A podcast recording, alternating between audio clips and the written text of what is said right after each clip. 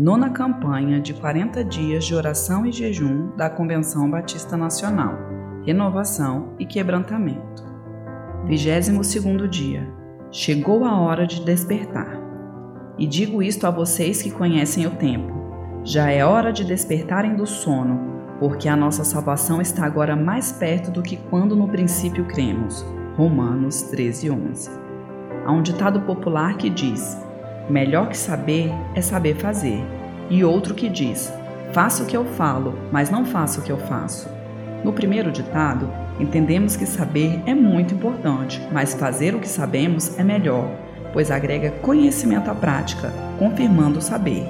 No segundo ditado, saber algo não significa que aquilo será praticado, demonstrando apenas retórica e falta de benefício para a vida. O apóstolo Paulo se dirigiu aos cristãos romanos que conheciam o tempo, ou a época em que viviam, e fez um alerta sobre a necessidade de despertarem do sono, ou seja, acordar nas faculdades mentais, ou metaforicamente, despertar da preguiça ou letargia, pois era necessário que abandonassem o estado de fraqueza moral e espiritual envolvente da época. Muitos crentes precisam despertar para o saber do Evangelho, acrescido de um clique mental, para entenderem que não podem viver fora da realidade da salvação. Em vez de viverem de forma piedosa e santa, como salvos na luz, muitos estão vivendo como mortos espirituais e em trevas, cheios de glutonarias, bebedeiras, desonestidades, imoralidades e sensualidades, na rebelião e orgulho, na falta de amor e temor.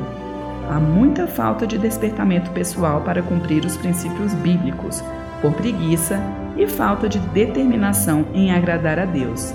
Por isso, precisam de mais amor a Jesus e ao próximo, em vigilância e santidade, obediência e quebrantamento de coração. Portanto, melhor que saber o Evangelho é viver no Evangelho. Elizabeth Clausen, Igreja Batista Jesus Vive, Santa Maria, Distrito Federal. Motivos de oração por um urgente despertamento da Igreja pelas pessoas que sofrem emocionalmente.